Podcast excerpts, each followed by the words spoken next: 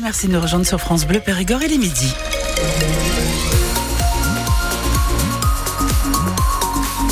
Les infos, les Guinique. Et on commence par la météo. Marie-Dominique, qu'est-ce qu'on a cet après-midi? Un mélange de nuages, de grisailles, de quelques éclaircies, mais surtout un temps sec et de la douceur, des températures comprises entre 11 et 14 degrés.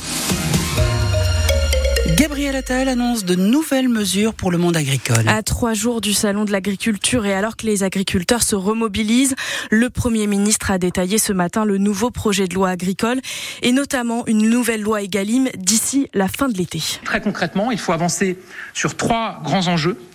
D'abord sur la construction du prix. On ne peut pas accepter qu'un industriel conclue un prix avec un distributeur avant de se retourner vers le producteur pour lui imposer ce prix. La construction du prix, ça doit partir d'abord du producteur avec l'industriel, puis ensuite la grande distribution. Deuxième sujet, la place des indicateurs de coûts de production. Ils existent, ils doivent être plus centraux dans la construction du prix. Et troisième sujet, les centrales d'achat européennes. Sur ces trois grands chantiers, mais sur d'autres aussi, la mission parlementaire nous fera des propositions d'ici à l'été et un nouveau texte de loi pour renforcer le poids de nos agriculteurs dans les négociations commerciales et donc améliorer leurs revenus sera présenté au Parlement. Gabriel Attal annonce aussi que le plan Ecofito sera prêt euh, d'ici le salon de l'agriculture. L'actuel indicateur pour mesurer euh, l'usage des pesticides est supprimé pour celui utilisé euh, par l'Union européenne, un indicateur décrié par le premier syndicat agricole. Le Premier ministre promet également de faciliter la venue des saisonniers étrangers.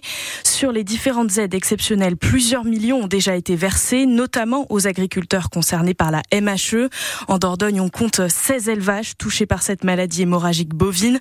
Vous retrouvez le détail des annonces de Gabriel Attal sur francebleu.fr. Chez nous, le préfet de Dordogne est à la rencontre des agriculteurs de la FDSEA. Bonjour Marc Bertrand.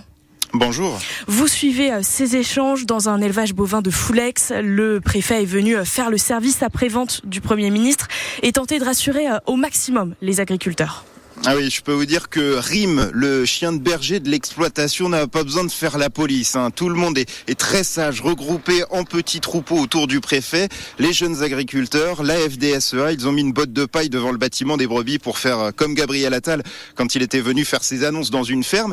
Mais le ton des agriculteurs est ferme. Hein. Loïc commence, c'est lui qui tient la ferme ici. Il a perdu 15 000 euros d'aide de la PAC l'an dernier. Les autres enchaînent avec euh, eh ben, à peu près tous les problèmes locaux de l'agriculture en Dordogne les chasseurs qui ne veulent pas laisser les agriculteurs piéger les sangliers, les bassines, on n'en a pas assez. En Dordogne, pas du tout même. On ne peut pas verser de lisier près des sources, c'est trop réglementé, tout le monde y va de sa demande, c'est presque open bar. Le préfet répond en ouvrant grand les mains. Simplification, ça veut quand même pas dire casser toutes les règles qui existent, mais clairement, il est là pour faire profil bas, pour écouter sans contredire. La FDSEA aussi est là en représentation pour montrer que même si ce n'est pas elle qui est la plus active sur les ronds-points, c'est elle qui fait avancer les dossiers sur le fond. Merci euh, Marc Bertrand. Vous suivez euh, les échanges entre euh, le préfet de la Dordogne et les agriculteurs. Ce matin, sept tracteurs ont manifesté leur colère à Montpont. Une action est aussi prévue par la coordination rurale en Bergeracois.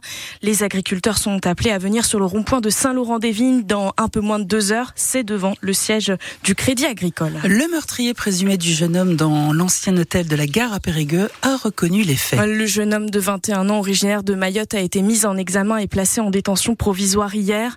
Il s'en est pris à la victime avec un couteau euh, fin de semaine dernière pour une histoire euh, de dette de drogue 200 euros euh, non payés. Les jeunes qui ont volé 400 tableaux lors d'une sortie urbex au château de Razac de Saucignac n'iront pas en prison s'ils se comportent bien. Le tribunal de Bergerac les a condamnés hier à de la prison avec sursis, jusqu'à un an de prison pour celui qui a eu l'idée du vol. Lui avait aussi dépensé plus de 120 000 euros avec une carte bancaire dérobée à la propriétaire du château. Des tags Allah sur des calvaires et un abribus. Les trois inscriptions en référence à l'islam ont été découvertes hier à Chervé-Cuba, près d'Hautefort. Le maire Jean-Marie A porté plainte. Sur les deux calvaires, il y a marqué Allah avec un sigle un peu curieux au-dessus, une sorte de W je ne sais pas ce que ça veut dire. Et, par, et dans l'abribus, il y a marqué euh, aujourd'hui, terre d'Allah, demain, temps des guerres. Et je me demande quelles sont les motivations qui les ont conduits à écrire ce genre de choses, si ce sont des adultes. Et là, je pense que ça peut être très grave. Mais je vais vous dire que j'ai eu euh, monsieur le préfet, et nous sommes tout à fait sur la même longueur d'onde. Moi, je dépose plainte parce que ça, ça peut pas rester en l'état. Et j'espère que les gens qui ont écrit ceci seront démasqués et condamnés. On ne plaisante pas avec ce genre d'inscription en ce moment dans cette période de trouble que l'on connaît depuis un certain temps.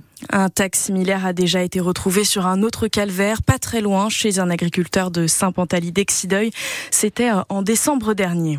Une grand-mère et ses petits-enfants euh, venus en vacances ont réussi à sortir à temps face aux flammes. Le garage de la retraitée a pris feu euh, hier soir à Prigongrieux, en Bergeracois.